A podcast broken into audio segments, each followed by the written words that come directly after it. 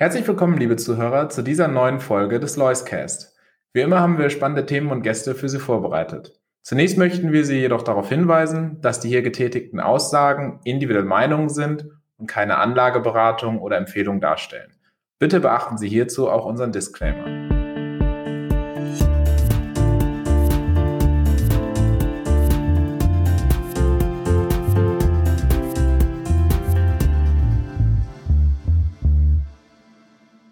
Herzlich willkommen zu einer neuen Ausgabe des Loiscast. Heute bei mir zu Gast Herr Dr. Christoph Bruns, Vorstand und Portfolio-Manager bei der Lois AG. Herzlich willkommen, Herr Dr. Christoph Bruns. Ja, meinerseits, äh, ich grüße aus dem inzwischen sonnigen Chicago.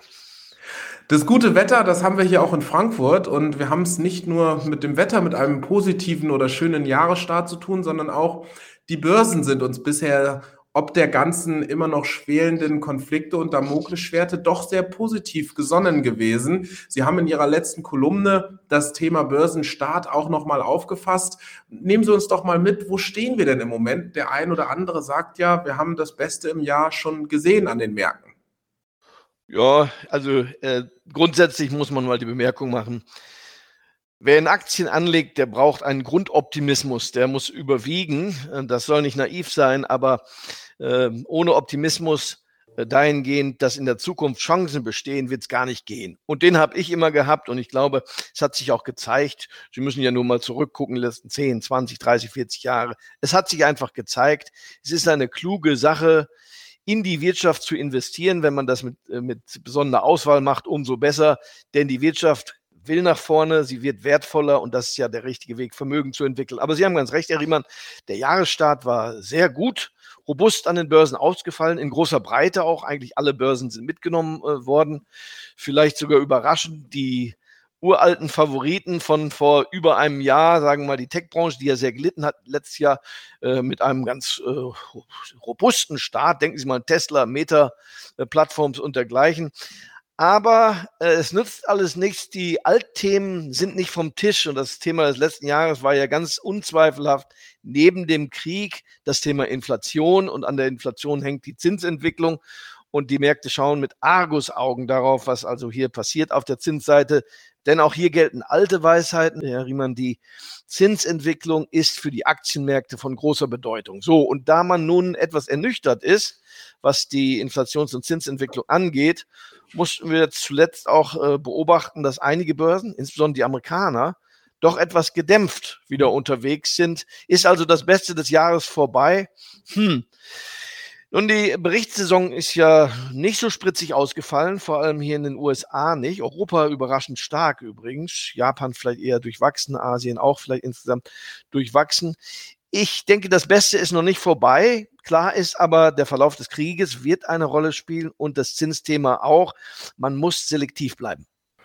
Sie haben es angesprochen, das große Thema ist Inflation, ist Zins und da wird im Moment viel spekuliert. Äh, sieht man am Jahresende schon wieder eine erste Zinssenkung? Kann vielleicht durch China doch nochmal ein Inflationsschock irgendwo oder eine härtere Inflation uns ins Hause stehen? Jetzt gerade ganz aktuell kam die Nachricht, dass in Frankreich und Spanien die Inflation immer noch erschreckend oder erstaunlich hoch war und den Druck auf die EZB nochmal erhöht. Wo sehen Sie uns denn im Zinserhöhungszyklus. Ist da ein Ende in Sicht oder war man vielleicht ein bisschen zu optimistisch? Ich fürchte, da war der Markt viel zu optimistisch.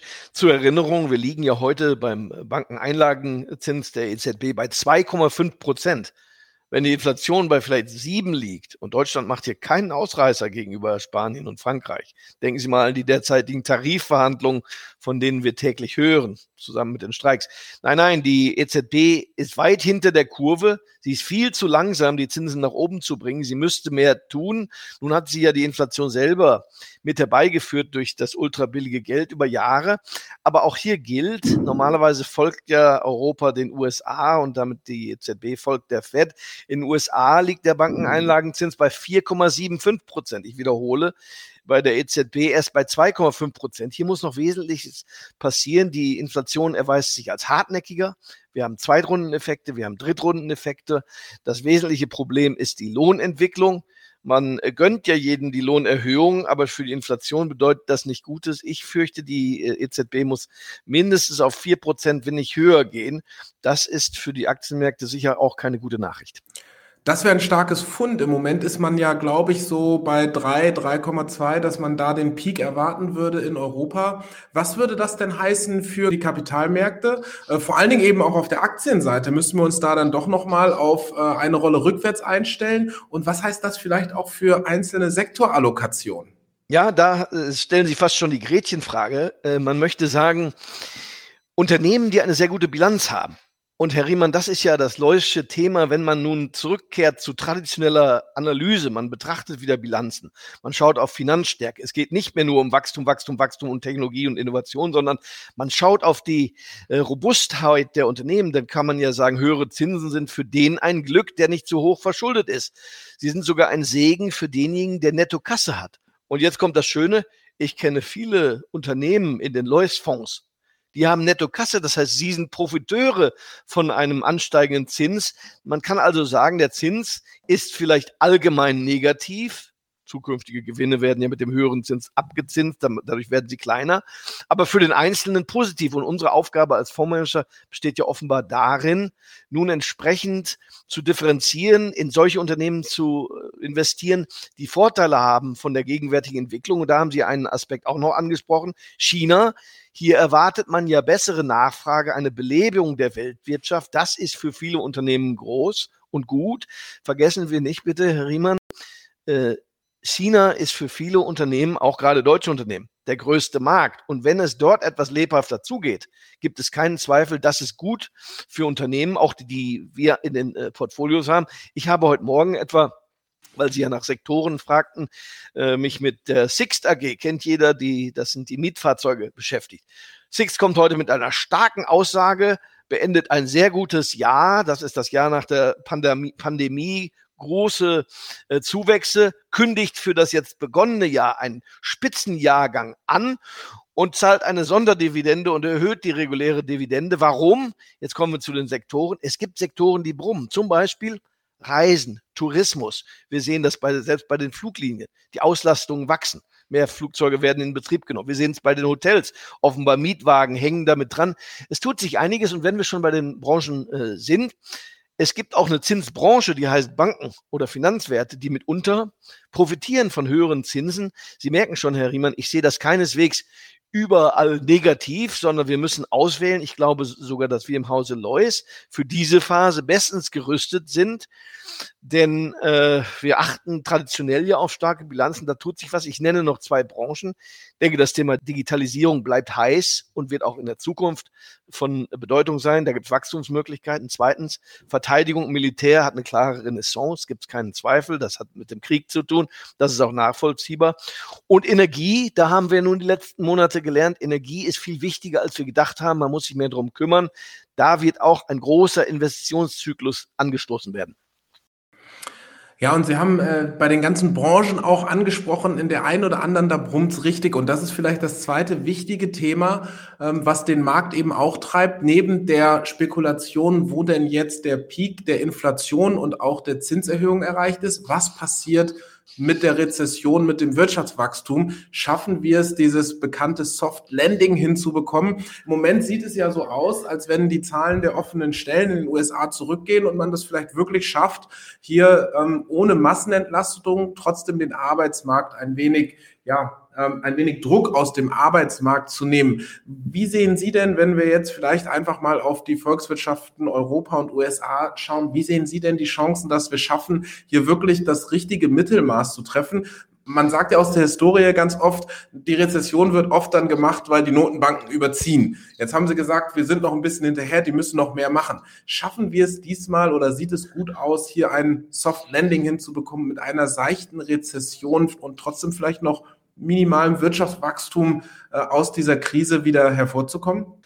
Ja, ich möchte fast sagen, hier darf man zuversichtlich sein und der Grund äh, liegt wahrscheinlich in der demografischen Entwicklung. Denn die Arbeitsmärkte sind ja deshalb so robust, weil jeden Tag mehr Leute aus dem Arbeitsleben ausscheiden. Auch übrigens durch törichte politische Entscheidungen. Denken Sie mal, abschlagsfreie Rente ab 53, 63. Also so ein Zeug können wir uns eigentlich nicht mehr leisten, gilt aber für die USA auch. Es, es rücken weniger junge Leute nach in den Arbeitsmarkt, geburtenschwache Jahrgänge. Das bedeutet, es wird eigentlich jeder gebraucht, wenn er nur irgendwas kann. Und das gilt übrigens nicht nur für Facharbeiter, äh, sondern das gilt für jeden. Überall sehe ich auch Schilder hier in den USA, ob nun bei einem Restaurant oder bei einer Einzelhandelskette. Leute werden gesucht. Richtig ist zwar auch, dass große Tech-Unternehmen eine ganze Welle losgestoßen haben von Entlassungen. Diese Leute werden gebraucht, werden absorbiert. Es sieht nach meinem Dafürhalten so aus, als wenn dies die erste Rezession wäre mit Vollbeschäftigung. Die Vollbeschäftigung hat nun einige äh, gute Nebenfolgen, äh, etwa, dass die Einkommen nicht wegbrechen, nicht vom Staat alimentiert werden müssen, sondern die Einkommen bleiben hoch und das hat für den Konsum äh, dann entsprechende Folgen. Andererseits, wir sehen auch, die Inflation hat das ganze Thema registriert. Also eine ganz ungewöhnliche Situation. Das kennen wir aus den Lehrbüchern nicht. Ich sage Rezession, ja, wenn auch nur mild, und zwar mit Vollbeschäftigung damit kommen wir eigentlich ganz gut und die einzelnen Unternehmen profitieren mehr von der Sache, denn wenn die Menschen Geld in der Tasche haben, weil sie Arbeit haben, dann geben sie es auch aus. Jetzt müssen wir als letztes auch noch einen Blick auf den Krieg und die Energieversorgung in Europa setzen. Man muss fast sagen, leider gibt es da im Moment nicht viel Neues. Wie ist Ihre Einschätzung hier? Wir sind ja jetzt scheinbar ganz gut durch den Winter gekommen. Sie haben selber auch äh, hohe Allokationen, auch in Europa. Wie sehen Sie die Situation mit dem Krieg und eben auch der Energieproblematik, äh, vielleicht auch dann schon für den nächsten Winter? Man kann hier Großartiges beobachten. Zunächst mal, Europa hatte sich schlecht entwickelt, war abgeschrieben. Man hat gesagt, jetzt gibt es auch noch einen Krieg. Die Europäer haben ohnehin äh, gewisse Probleme gegenüber China gegenüber den USA. Und wunders was, nun ist Europa seit äh, etlichen Monaten an der Spitze der Börsenentwicklung, weil es keineswegs so schlimm ausfällt, wie man gedacht hat. Und dazu kommt, gerade europäische Unternehmen sind sehr international, nehmen ja teil an den Weltmärkten. Lassen Sie mich mal ein paar Großunternehmen nennen. ASML in den Niederlanden. Die bauen also die Maschinen für die Chipindustrie. Weltweit gefragt, überall wird investiert. Das ist ein Holländer. Nehmen wir mal LVMH, die großen Luxusgüterleute. Weltweit wird deren, werden deren Produkte gekauft und nachgefragt. Nehmen wir aber auch deutsche Unternehmen, ob das nun Fahrzeughersteller sind, da sind die großen Märkte China, USA, zumal die profitabelsten. Sie merken also, der zu enge Blick bringt gar nichts. Die Frage ist, welche Unternehmen profitieren von der allgemeinen Lage was Energie angeht, da ist allerdings Deutschland nicht gut aufgestellt. Das wissen wir. Es gibt auch keine großen Energieunternehmen eigentlich im Rohstoffbereich. Da haben andere Länder mehr. Aber auch das sind sehr internationale Märkte. Klar ist aber, und deshalb sage ich, dieses Jahr ein Wachstumssektor, denn wir brauchen mehr Technik, wesentlich bessere Technik. Hier geht es um Speichern, es geht sicherlich auch um alternative Energien. Es wird auch um konventionelle Energien geben denn die sind nicht übermorgen obsolet geworden. Das sowas braucht Jahrzehnte, da darf man nicht naiv sein. Aber da dürfen wir eine große Investitionswelle erwarten, denn ohne Energie geht nichts. Und ich erinnere Sie dran, Herr Riemann, dass ja auch die Bundesregierung plant einen wesentlich höheren Stromverbrauch. Denken Sie mal allein an den Wunsch, äh, die Fahrzeugflotte umzustellen auf Elektrofahrzeuge. Wir bräuchten eine Vermehrfachung des, äh, der Stromproduktion. Da wird es noch lustig. Aber damit ist ja schon gesagt, hier haben wir eine Branche, da fließt Geld rein, denn ohne Energie geht einfach nichts. Und infolgedessen, ich bin da ganz optimistisch. Zum Schluss vielleicht, wir haben ein bisschen ein durchwachsenes Bild. Sie sagen, auf der Zinsseite könnten wir vielleicht noch ein wenig Probleme erwarten. Auf der wirtschaftlichen Entwicklung sieht es vielleicht ganz gut aus. Wir bei der Leuser halten uns ja dann immer im Zweifel an der Bewertung fest. Vielleicht können Sie uns da noch mal einen Überblick geben. Wie ist denn das Bewertungsthema im Moment am Kapitalmarkt zu sehen? Wo gibt es Chancen? Wo muss man vielleicht aufpassen? Und sind Aktien im Moment noch günstig und der richtige Moment, um einzusteigen? Das ist äh, in der Tat eine ganz entscheidende Frage. Sie waren ja viel zu günstig geworden, sagen wir mal, äh, letzten Herbst. Da konnte man das sehen. Da hatten wir auch sowas wie Ausverkaufspreise, nicht wahr? Als man große Angst hatte vor dem Winter und die Energiepreise, Inflation. Heute wissen wir, ganz so schlimm, wie man es befürchtet hat, kommt es überhaupt nicht. Und noch viel schöner, Die Unternehmen haben sich sehr gut angepasst, ihre Kostenstrukturen, ihre Absatzstrukturen, ihre Produkteigenschaften. Das hat sehr positiv überrascht. Und das ist ja ohnehin die Stärke äh, privatautonomer Wirtschaftseinheiten, dass man sich eben anpasst an die neuen Gegebenheiten und nicht nur rumsitzt und jammert. Und da bin ich der Meinung, die Bewertungen sind allerdings durch die höheren, jetzt gestiegenen Kurse, naja, vielleicht wieder in eine neutrale bis eher teure Position gelaufen, aber Differenzierung ist Trumpf. Ich sehe nach wie vor bei vielen Unternehmen interessante Chancen. Vielleicht mal ein Hinweis, ich habe im Lois Global MH vor äh, wenigen Wochen zwei Düngemittelhersteller, die beide verfallen waren, im Kurs aufgenommen. Yara in Norwegen, K&S, Kali und Salz in Deutschland, viel zu billig geworden. Kann man machen. Es kommt also auf die Einzeltitelselektion an. Große Frage ist, was ist mit Technologie? Die die Reporting-Saison war negativ, überwiegend schwierige Sache und die Massenentlassungen ähm, deuten ja auch dort auf Probleme hin. Strukturell zwar gebraucht, ich vermute, dass Technologie gerade im zweiten, dritten Segment, da reden wir über eine Zoom oder sowas, nach wie vor noch zu teuer ist. Ich würde einen Boden, Bogen drum äh, machen. Ich meine, in den traditionellen Branchen hat man derzeit mehr Nachholbedarf. Herr Dr. Bruns, vielen lieben Dank für diese interessante Einordnung und diesen Ausblick und viel Erfolg bis zum nächsten Mal. Danke.